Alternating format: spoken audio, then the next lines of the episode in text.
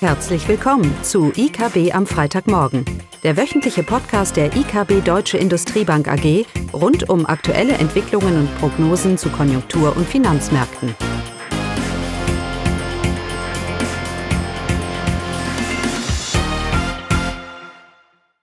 Willkommen zu IKB am Freitagmorgen, heute mit Caroline Klaus und mir Eugenie.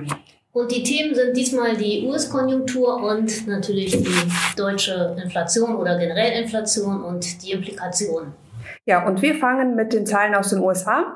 Der Einkaufsmanager-Index ISM für Industrieunternehmen sinkt noch weiter unter die Expansionsmarke von 50 Punkten im Dezember und liegt jetzt bei 48,4 Punkten. Alle Teilkomponenten für die Auftragseingänge, Produktion und auch die Lieferfristen verschlechtern sich und befinden sich unter der Schwelle von 50 Punkten. Ja, das deutet äh, auf einen milden Abschwung der Aktivitäten in der US-Industrie. Ähm, trotz der sich abzeichnenden Konjunkturschwäche aber bleibt der US-Arbeitsmarkt weiterhin stark. Es fehlen zwar offizielle Zahlen des US-Arbeitsmarktberichtes, die werden heute im Laufe des Tages veröffentlicht, aber der ADP-Bericht, ähm, was ein guter Indikator zeigt schon, dass im Dezember deutlich mehr Arbeitsplätze geschaffen worden sind als erwartet und fast doppelt so viel wie im November. Zwar gibt es auch einzelne große US-Konzerne, die große Stellen erbauen, angekündigt haben, wie jetzt zuletzt Amazon mit 18.000 Stellen. Aber trotzdem zeigt sich der Arbeitsmarkt bis jetzt weiterhin robust. Und die Fed schaut eben genau hin, denn der starke Arbeitsmarkt führt zu steigenden Löhnen, was wiederum die Inflation nach oben treibt, was erstmal bedeuten kann, dass der Zinsanstieg in diesem Jahr weiterhin zu erwarten ist. So ist das. Denn wir haben ja die Situation in den USA, dass die Erwerbsquote sich immer noch nicht von Corona erholt hat. Das heißt, gerade in den USA haben wir wirklich Druck im Arbeitsmarkt. Und jetzt schauen wir auf den Arbeitsmarkt und wir lesen in der Zeitung, dass vielleicht die Rezession nicht ganz so schlimm wird oder die Konjunkturantrübung nicht ganz so schlimm wird. Das ist ein Trugschluss.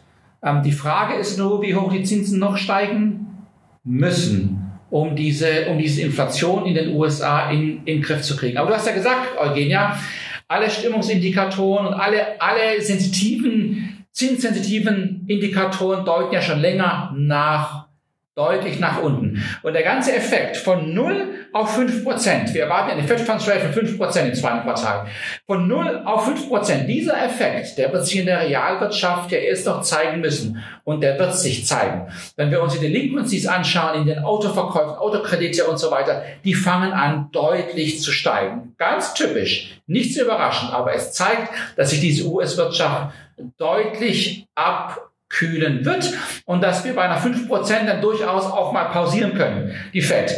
Ähm, auch wenn sie sagt, dass sie noch lange die Zinsen hochhalten wird, bevor sie wirklich sicher ist von der Inflation. Wir sind sicher, dass diese US-Wirtschaft äh, deutlich sich abkühlen wird und leiden wird und dementsprechend das Inflationsbild sich relativ schnell nächstes Jahr drehen wird. Nochmal, wir kommen von 0 auf 5 äh, ein, ein, ein Zinsanstieg, das Ausmaß haben wir nicht so oft gesehen in der US, in der US-Geschichte. Vor allem bei dem, und bei dem aktuell hohen Verschuldungsgrad ähm, ist das natürlich noch, noch viel bedeutender, welchen Einfluss das haben wird. Nochmal, überall, wo wir hinschauen, sehen wir die ersten Einschläge und diese US-Wirtschaft wird in eine Rezession gehen, gar, gar keine, gar keine Frage.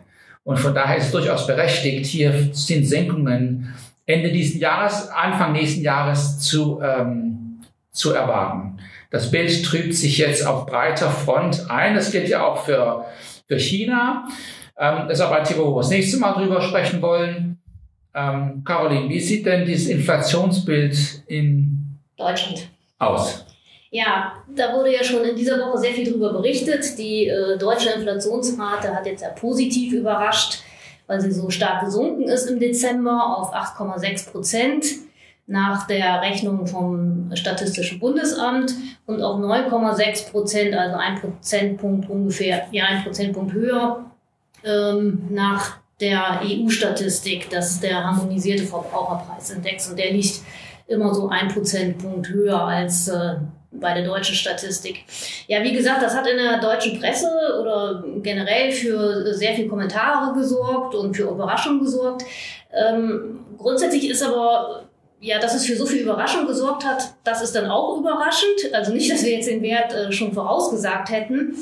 Ähm, die Überraschung liegt darin, dass man nicht genau wissen konnte, wie das Statistische Bundesamt äh, mit diesem Entlastungspaket, mit der Abschlagszahlung im Dezember umgeht, wie man das in dem Preisindex berücksichtigt.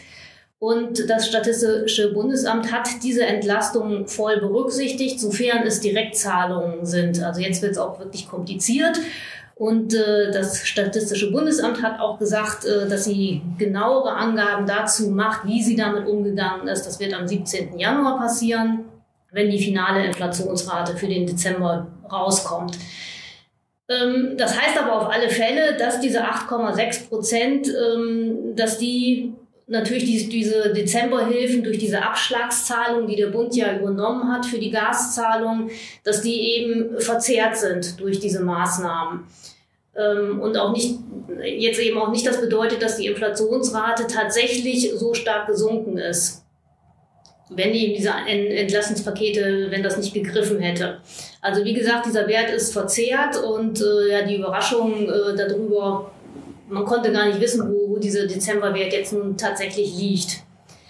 Für äh, Januar, Februar bedeutet das natürlich jetzt, äh, weil da dann die Gaspreisbremse äh, berücksichtigt wird, die zwar erst im März eingesetzt wird, jetzt wird es nochmal kompliziert, aber schon rückwirkend dann gezahlt wird, dass auch da das Statistische Bundesamt gesagt hat, dass sie diese Entlastung berücksichtigen wird, aber eben zu dem Dezemberwert, weil da ja eine volle Entlastung war, bedeutet das dann, dass im Januar, Februar die Inflationsrate wahrscheinlich wieder steigen wird und auf Werte wie, wie zum November, also bei 10 Prozent nach deutscher Statistik, dann auch liegen könnte. Das könnte für, für Überraschung sorgen. Klaus guckt jetzt. Und wer vorher noch keine Kopfschmerzen hatte, der hat sie sicherlich jetzt.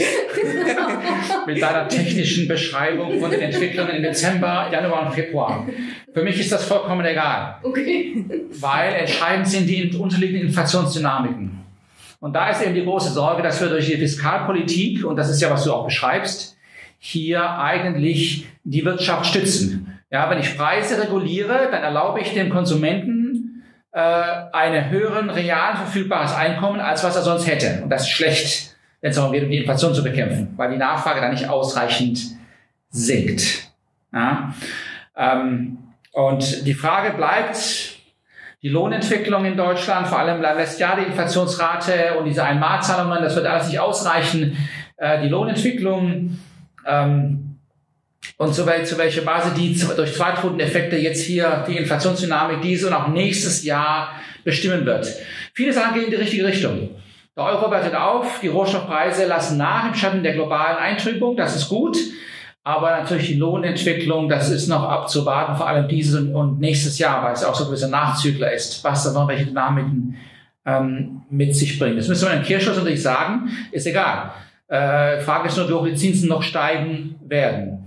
Interessant, äh, generell ist man, äh, hat man Konsens, dass sich dass die Inflationsrate jetzt nachlässt, aber viele vertreten immer noch die Einschätzung, dass die Inflationsrate auch mittelfristig höher bleiben, höher bleiben wird.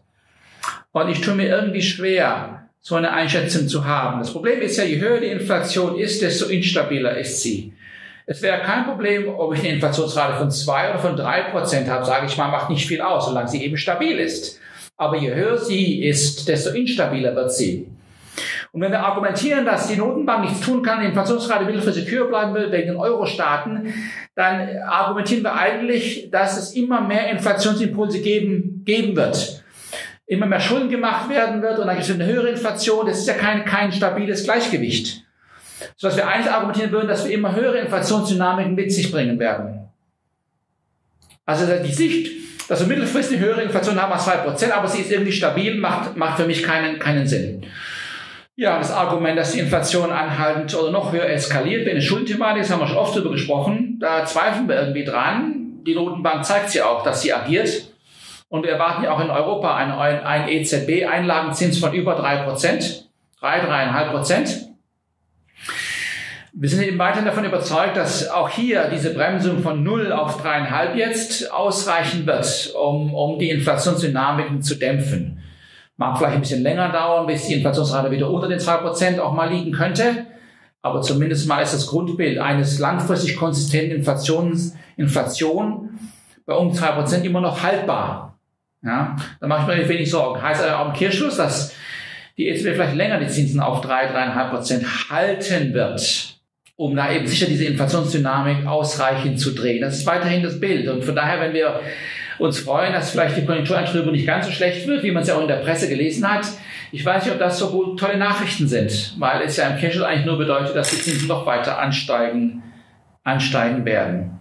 Wobei ich sowieso ein bisschen überrascht bin, dass man sagt, ah, es kommt doch nicht so schlimm und es kommt doch kein Einbruch. Ein Einbruch prognostizieren wir ja nicht. Haben wir noch nie prognostiziert. Sondern auch hier ist es der Einfluss der Straffung, der geldpolitischen Straffung über Zinsanhebungen und Euroaufwertung, was die Wirtschaft, was die Konjunktur eintrüben wird. Also eher ein U, eher als ein V. Ja. Aber das ist sicherlich ein, ein, ein, ein anderes Thema. Also insgesamt, jetzt hat die Inflation mal positiv überrascht, die Märkte sind euphorisch. Ja, da wäre ich auch ein bisschen vorsichtig, weil wie Caroline gesagt hat, das ist ja alles so technisch auch bedingt. Mhm. Die unterliegende Inflationsdynamik, da muss noch viel in die richtige Richtung gehen. Äh, viel geht in die richtige Richtung, ich habe schon erwähnt, Rohstoffpreise, Euro-Dollar, aber vor allem die Konjunktur, der Price-Setting-Mechanismus in der Wirtschaft, der muss deutlich ausgebremst werden. Das ist, bleibt das entscheidende, das entscheidende Thema, dass auch eskalierende Lohnforderungen eben nicht in höhere Inflation aus, ausartet.